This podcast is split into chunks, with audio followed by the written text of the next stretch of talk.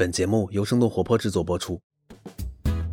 大家好，我是哈佛商业评论不怎么商业，但是爱评论的主播马小麻。你现在收听到的播客专辑《新增长学院》，是我们2020新增长大会现场演讲的录音精选。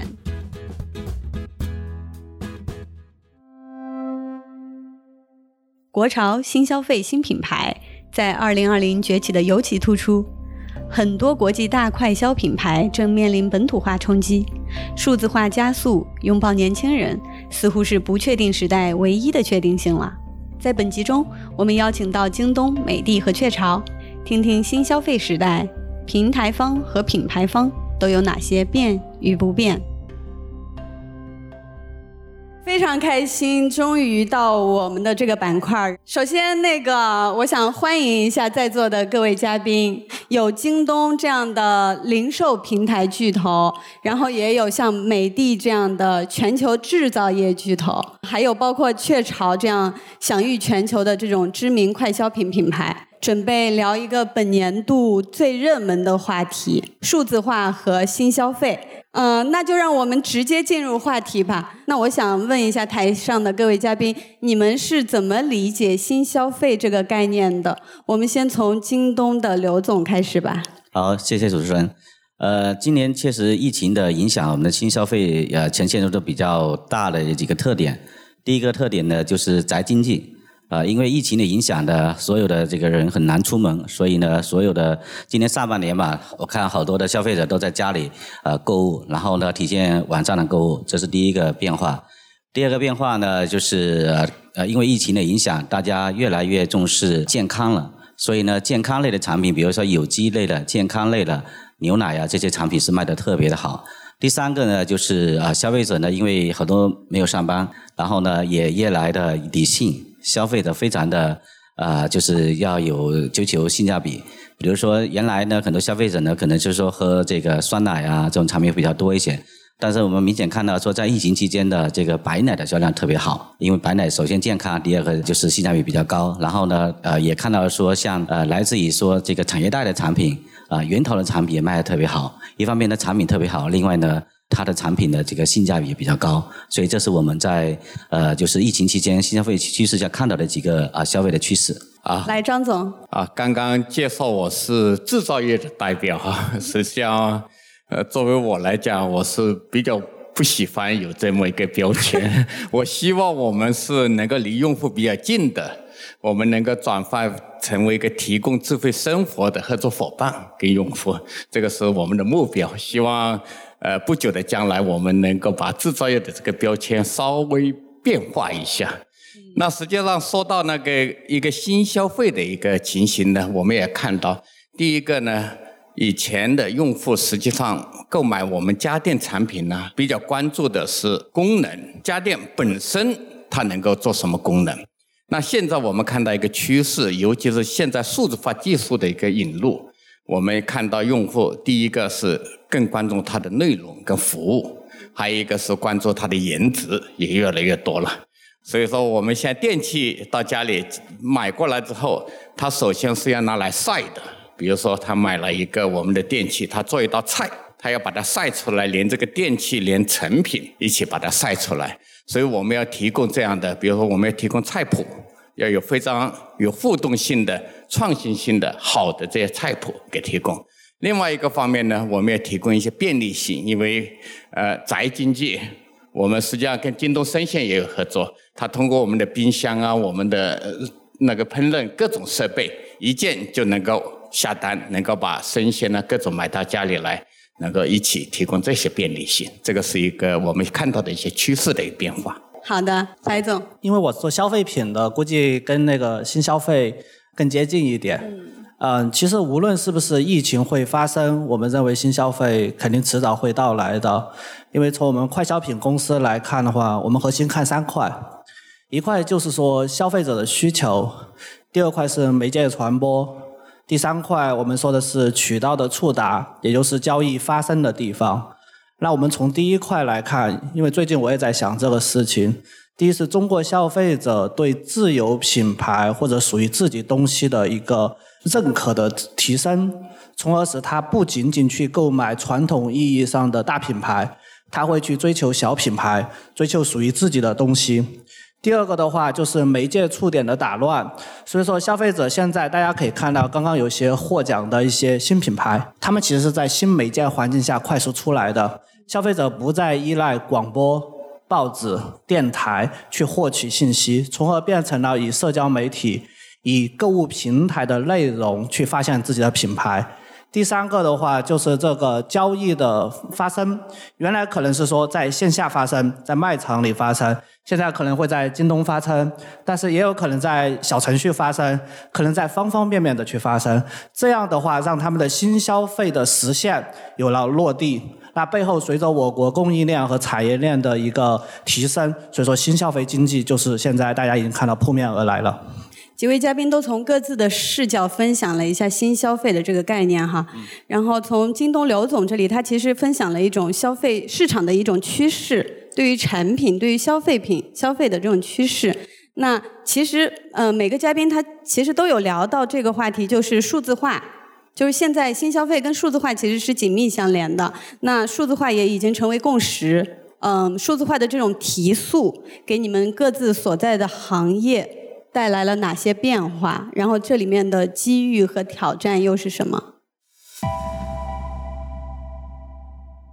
呃，首先从人的方面吧，确实也发生了比较大变化。呃，因为原来的这个消费者呢，他可能相对来说是呃，可能在工业品的这个消费年代，可能大家的买的产品都是相对比较一样的。然后呢，随着这个呃，就是产品越来越丰富，消费者的都越来越多样的，现在的就是消费者他的选择的产品个性化特别的呃多元。同时也看到说，随着九零后、九五后的这些呃消费者成为呃消费的主力，也是有带来很大的变化。这第一个。第二个，从货的方面，就刚才提到，因为它呃消费者的整个呃就是消费的呃发生多元，然后呃就个性化之后呢，它对产品对货的方面的呃就是需求也不一样了。那会看到说消费者的整个的消费的需求，他是希望说能够找到个性化，然后满足他自己自己的独特的产品，而不是说像他父母那辈或者说其他朋友消费一样的产品。然后另外呢，从呃消费的场所方面呢，我们也发现呃发生了很大的变化。呃，原来的消费者可能会在单一的某一个渠道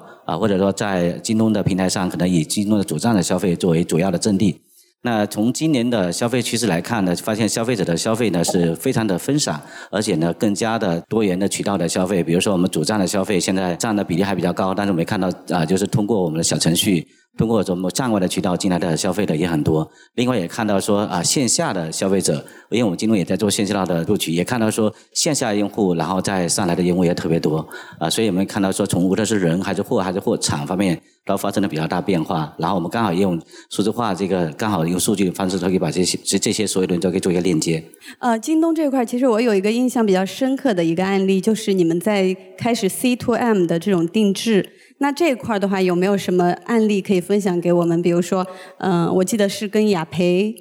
呃，奶粉做了一个从消费者的需求洞察反向来开始制作产品，这样的案例在京东多吗？呃，非常多。我们比如说跟几个头部的一些品牌都有非常深的这种 C to M 的合作，包括说跟我们跟雀巢，还有我们跟雅培，您刚才提到的，还有像呃，就是惠氏。还有像这个就是宝洁、联合利华，就是涵盖各种涵盖了所有的品类。对，因为确实消费者我刚才提到说，消费者他消费是非常的多元的，他非常需要个性化，所以我们利用利用京东的大数据，消费者洞察呢，跟品牌一起共创了很多 C to M 的产品。目前的这种 C to M 的产品占到京东平台就我们这个快消领域里面，应该能会接近百分之三十了，啊，比例还是非常高的，而且是保持着非常高速的增长。所以这也是未来一个比较大的增长机会。对对，是的，是的，对我们是跟雀巢现在也有一个产品的共创，也在往前往前推进。对的。好啊，期待一下。嗯，那张总呢？从您的这个视角来看，因为您是美的的 CIO，您最有发言权了。对于这个数字化，对于这个想要更接近用户一点的这种品牌，嗯，你们数字化怎么帮你们更接近用户？实际上，这个数字化的一个技术，尤其是进来的。呃，AIoT 的技术给了美的这个机会，跟用户距离拉近，跟用户产生交互、产生联系的机会。我们以前实际上是离用户比较远的，用户真正要找我们的时候，要么是东西坏了要找服务，要么他是这个产品不大好用要投诉一下。这种情况下找我们的比较多。但现在我们在整个价值链，从呃营销、服务到所有的这些环节，我们都有机会用数字化的手段跟用户产生这样的一个联系。那包括刚刚提到的 C to M，包括用户的那个各种各样的需求，包括我们现在开发产品也是用用户的那个大数据来指导我们做出最好的一个产品来。这个是对我们的一个机会，我我们已经在这么做了，而且已经尝到了这方面跟用户直接交付的甜头。那同时也给我们带来很大的一个挑战，因为以前我们做生意比较简单，是把东西生产出来。到渠道里面就完成了。现在不一样，现在每个消费者就是一个订单。这种订单的多元性跟碎片化，对我们整个供应链的一个体系、物流的体系、所有的业务的运作、公司的运作，产生巨大的一个挑战。所以这些挑战也需要通过数字化转型跟业务转型来实现，要不然根本上不可能完成。而且你交付这样的一个碎片化的订单，保持同样的竞争力、同样的效率，只有通过数字化转型来实现。所以对我们来说是挑战也是机遇。好在我们这几年积极拥抱，已经看到了一些效果。能打几分了？现在？呃，我想应该是及格吧。我们还在继续努力。太谦虚了。好，白总。啊，数据化的话，一直是我们雀巢其实最重要的核心之一。特别是随着现在啊，随着像京东啊这种平台的升起，数据我们变得触手可及。所以说，我们下一个想的是说，我们如何能够用到方方面面来的数据。所以从我们来看的话，其实也在推进几件事情。第一块的话，就是打通销售和供应链的关系。因为传统的话，我们看经销存的数据其实都不是很准，那相应的话跟供应链的关联也没有做起来。但是现在数据化是我们从消费者为核心到销售订单到供应链的供应体系系统，我们是能够建立起来的。第二块的话，就是面向未来的话，当我们有这么一套体系的时候，我们未来可以更精准的实现我们新品的上市，无论是从 C to M 到我们上市期间的，我们去看我们的流量、我们的转化、我们线上线下的一个结合。这样的话，让我们不是这样，就是盲人摸象一样，而是有据可循的去实现我们产品重复化，一步步做出来。所以说的话，大家应该在啊明年。可以看到，从雀巢这边有更多数据化的一些转型的一些啊新的一些结果可以呈现给大家。好呀，我们也期待一下。嗯，那接下来我有一个问题，就是问京东的刘总哈。前阵子看了一个新闻，是京东超市要在二零二三年实现一个小目标，就是八千亿的这个营业额。那你们是准备如何去实现这个目标的呢？另外再追加一个，就是在过去的这种增长的这种实践中。您有哪些经验是可以分享给行业的？嗯，谢谢主持人。确实，我们在今今年的那个九九周年庆上啊，宣布了未来我们呃京东超市的三年的增长目标。这个目标确实是挺大的，也挺有挑战性的，但是我们觉得是可以实现的。因为呢，就是我们也看到说，京东现在我们在布局的，就是呃，无论是说我们的第一条、第二条还有第三条增长曲线，都在啊有条不紊的推进。那我们首先是在呃我们的第一条增长曲线，在我们自己的内生的方面，因为我们现在京东的用户在不断的增长，那我们也在看京东站内的这个快消品的渗透率，其实呃还不到百分之五十啊，所以我们觉得是说有巨大的成长空间，因为我们快消的产品都是我们消费者日常所必须的所有的产品，柴米油盐吃喝拉撒这些产品啊，所以呢，我们希望是说通过我们内生的方式，把我们的这个快消的这个产品卖给我们所有的京东的消费者，这第一个。第二个呢，我们也在布局第二条生产曲线，就是我们的这个啊线下场线下的一个场景呢，就是京东的一直在耕耘。那我们现在也跟很多我们的这些京东系的投资的一些公司，比如像步步高啊、永辉啊，还有呃就沃尔玛，呃沃尔玛是我们股东哈，这些企业也在做深度链接。那我们自己也会去打造自己京东的线下的厂，比如我们还投资了像建福这类超市。那我们希望是通过啊京东域外的一些厂的链接呢，能够找到我们未来新的增量厂。然后第三个呢，就是我们也在积极布局我们的这个站外的一个场所啊，包括说我们跟抖音、跟快手、跟我们站外的一些啊，就是场景的合作，利用呢京东的一些数据赋能、供应链的赋能，然后呢去啊、做更多的这个啊、增长。总而言之呢，就是增长的压力是挺大的，但是我们觉得这个应该是可以实现的。而且呢，我们今年的增长目标，明年二零二一年公司给我们定的目标增长就也是很高的。那您觉得在这个过程当中，京东的最核心的这个竞争优势跟以前一样吗？还是现在不一样了？对京东的这两年确实也发生了一些变化。那呃，我觉得变化就是核心的竞争力是我们公司的定位更加明确了。呃，公司的定位是未来是以供应链为基础的技术与服务公司。那京东未来呢，所有的这些厂跟人还有货的链接呢，都是会通过供应链的方式链接。那我们原来的货、供应链的方式，不是说我们啊、就是物流，或者说我们理解的货，而是说我们广义的供应链是从消费者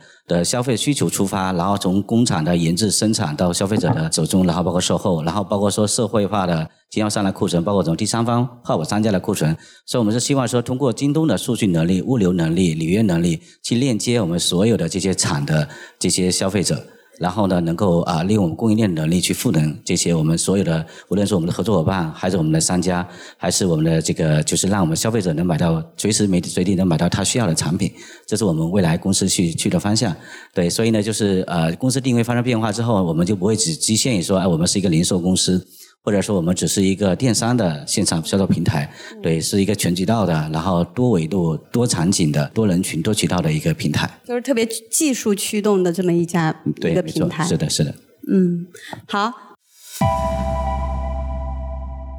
然后接下来问一下美的的张总，刚才在台下就跟您聊过，印象特别深刻，就是你们关于不希望被叫成制造业。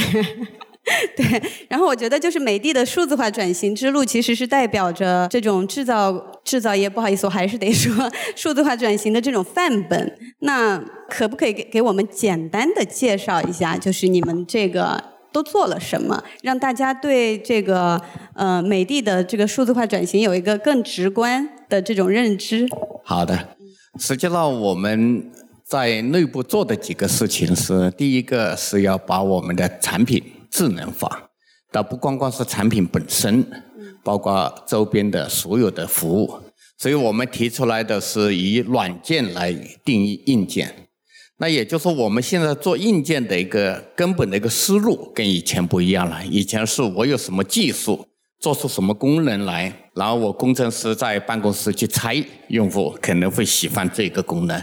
然后最多再找几百个用户做下调研，那我就立项把产品做出来。现在我们的思考不一样，我们首先是要研究一下用户不同年龄段的用户在家里面的不同空间、不同时间段，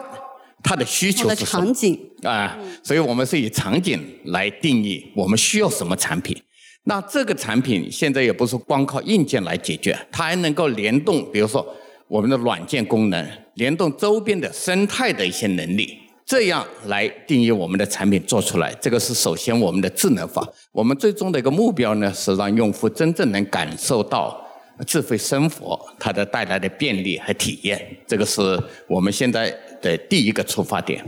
第二个呢，正因为现在这个挑战越来越多，而且我们要保持很高的一个效率来用户提供这些智慧生活，所以说数字化第二个就是对我们公司的全价值链进行翻天覆地的一个变化。我们现在在做的一个事情是把公司的这些能力进行服务化。那比如说我们的制造能力也不是说不重要，它非常重要，对我们的品质交付的稳定。这些所有的都非常重要，我们把它变成一个服务，把我们的售后服务、安德的物流、物流的能力也变成服务，把这些服务放在一个平台上去协作。也就是说，我们的合作伙伴他基于这个平台，他的最终的关注点就是服务好用户。那么，所有其他复杂的，比如说库存的问题、资金占用的问题、物流的问题、安装的问题，全部美的这个平台的服务法给它解决了。这个是我们对整个价值链的一个变化，最主要的这两个。然后基于这两个，我们也产生了一些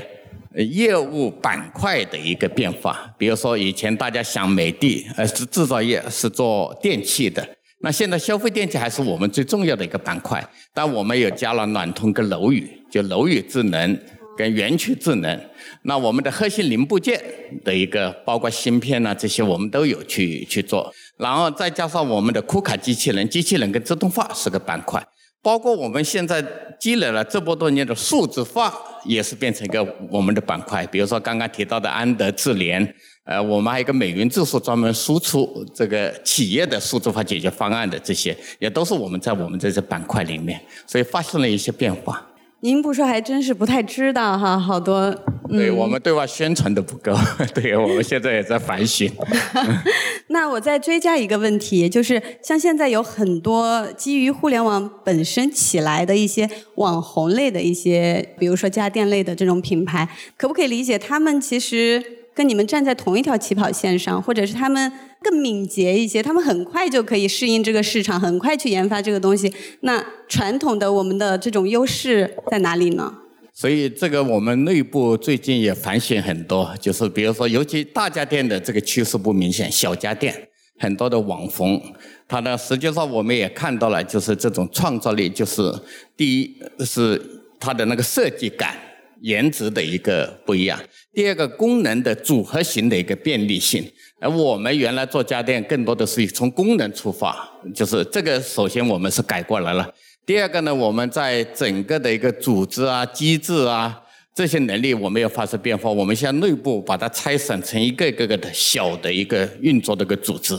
发挥大家，尤其是年轻人的一个创造力，让大家每个人都是个经营体，去创造这样的一些家电。当然，我们主流的那些品牌、那些那些产品继续。但是我们加这一块进来，就是跟大家一一起，大家站在同一个起跑线上。但是我们有平台赋予的，比如说制造的能力、品质的能力、售后服务的能力，这些在支持他们来创造。拥抱这个风潮，我们也希望能够跟大家一起创造更好的一些小家电呐、大家电呐，更适合用户现在年轻人喜欢的一些家电来，呃，提供给我们的用户。所以整体听下来，品牌和品质还是始终是非常重要的，不管怎么样。这个是我们坚持的。对，必须是长期的，要网红要变成长红。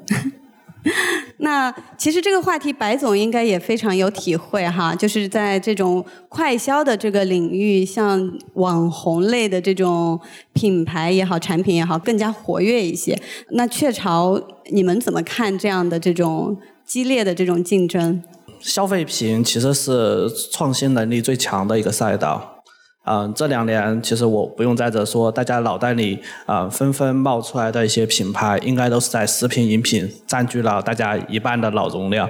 其实对这种新赛道的一个出现的话，首先我们是欢迎并且很愿意看到这种情形的出现。就像我刚刚说的话，中国具有全球最完整的产业链。那么，一个消费品，它是以消费者消费者诉求，我们给它提供的功能和包装以及价格去提供服务的。现在这种新品牌，他们其实有些走出了我们没有想过的路，就像刚刚啊美的这位张总啊啊啊说过的一样，他们会以不同的功能和包装的形式去呈现，而像雀巢这种大品牌，曾经更多考虑的是品质。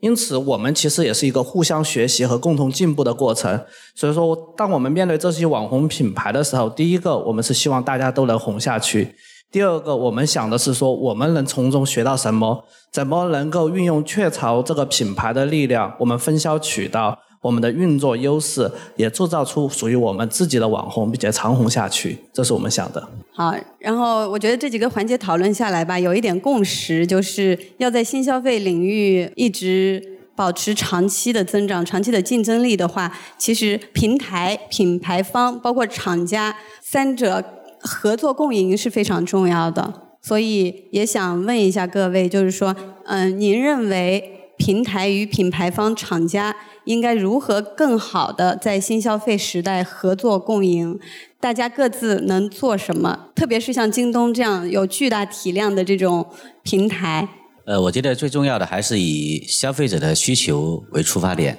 因为现在的消费者的整个的消费的趋势确实也发生了很大变化。然后刚才呃主持人提到说有很多网红品牌或新兴品牌的呃兴起呢，也是因为消费者的消费的需求发生了很大的变化，他们更加追求个性化，更加追求颜值，或者更加追求跟别人的不一样的独特性，所以才有这样的一些新兴类的产品呢越来越出来。那如果说要迎合或者说迎接这种新消费的这种趋势的话，我觉得我们作为平台来说，我们能做的事情是我们可以提供消费者的前沿的洞察的数据。我们也可以根据京东海量的消费者的消费的数据，然后他的一些搜索的行为，他的一些未来趋势判断，我们可以提供出来，然后可以提供给我们的合作伙伴，无论是美的或者还是雀巢这种公司。啊，然后能够去判断我们未来这些消费的趋势，然后给到他们他们所需要的一些呃，就是产品的一些呃呃未来更那个开发的一些信息吧，然后这样呢更好的满足我们消费者的需求。所以我们作为平台呢，我们可以提供数据，提供这个各种各样的参考的呃数据给到我们的品牌方，然后由他们来研发，或者我们共同啊提供数据，然后他们来研发，最终能生产产品符合我们消费者的需求吧。这是我的一点见解。消费者的洞察，这是平台提供的价值。那从品牌方来看呢，或者是张总您这边来看呢，就是三者怎么才能更好的合作共赢？肯定是要合作，因为我们不可能凭一方就把消费者的这个体验做好，所以我们的出发点还是用户体验作为出发点。那我们的一个做法是以更开放的一个心态去跟各方合作，共同打造这个。因为有一些是我们擅长的，比如说家里的电器啊，各种品类的这些东西。但有一些我们不是那么擅长，比如生鲜这一块，我们没那么擅长。有一些呢是我们现在缺失的，我们还要进一步以开放心态去寻找的，比如用户的他的延伸的一些服务，那我们还要再把它加入进来，共同服务好。其实无论是平台方还是品牌方，啊，我们最终的目的都是更好的去服务我们的消费者。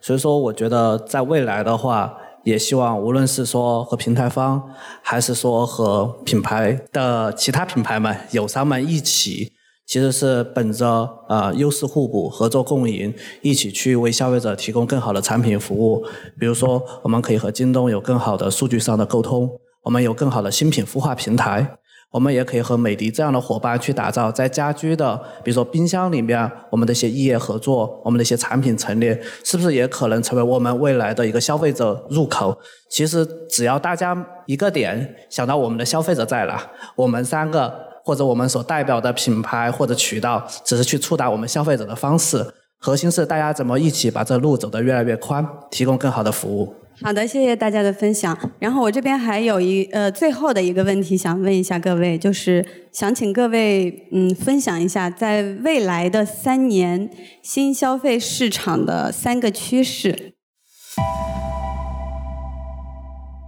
我觉得首先是消费者的消费的全渠道啊，我觉得这肯定是一个非常新的趋势。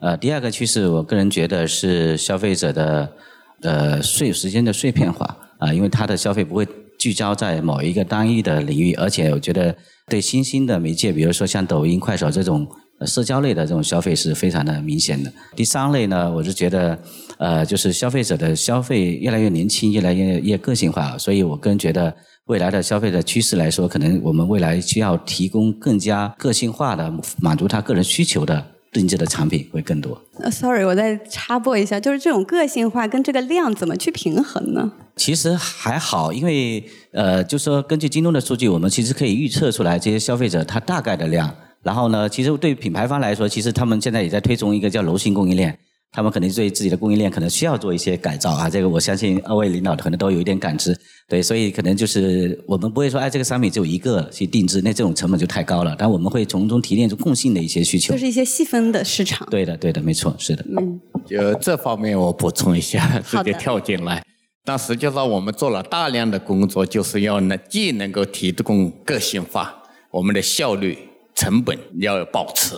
所以这方面我们做了很多产品的平台化、标准化、模块化的一个工作，也做了大量的柔性供应链的工作。这些工作也我们已经是经过几年那个改造，现在是有信心。你提供一件跟提供一千件，我能够做出来的成本是一样的。这个能举个例子吗？给我们？举个例子可以的，是比如说我们现在推出来的空调的定制，它能够定制不同颜色，你或者你自己想要的一个图案的一个面板。那实际上这个面板我们原来注塑出来就是一模一样的出那我们现在在上面加了一个工艺，比如说喷涂的这个工艺。那我们喷涂的这个工艺或转印的这个工艺呢，就不能够说跟原来一样一件一件去做不同图案，要人工去弄。现在我们的数字化的平台是能力是，比如说京东这个平台上一下单，直接就传到工厂，工厂人都不知道，机器直接就把图案给它贴上去了。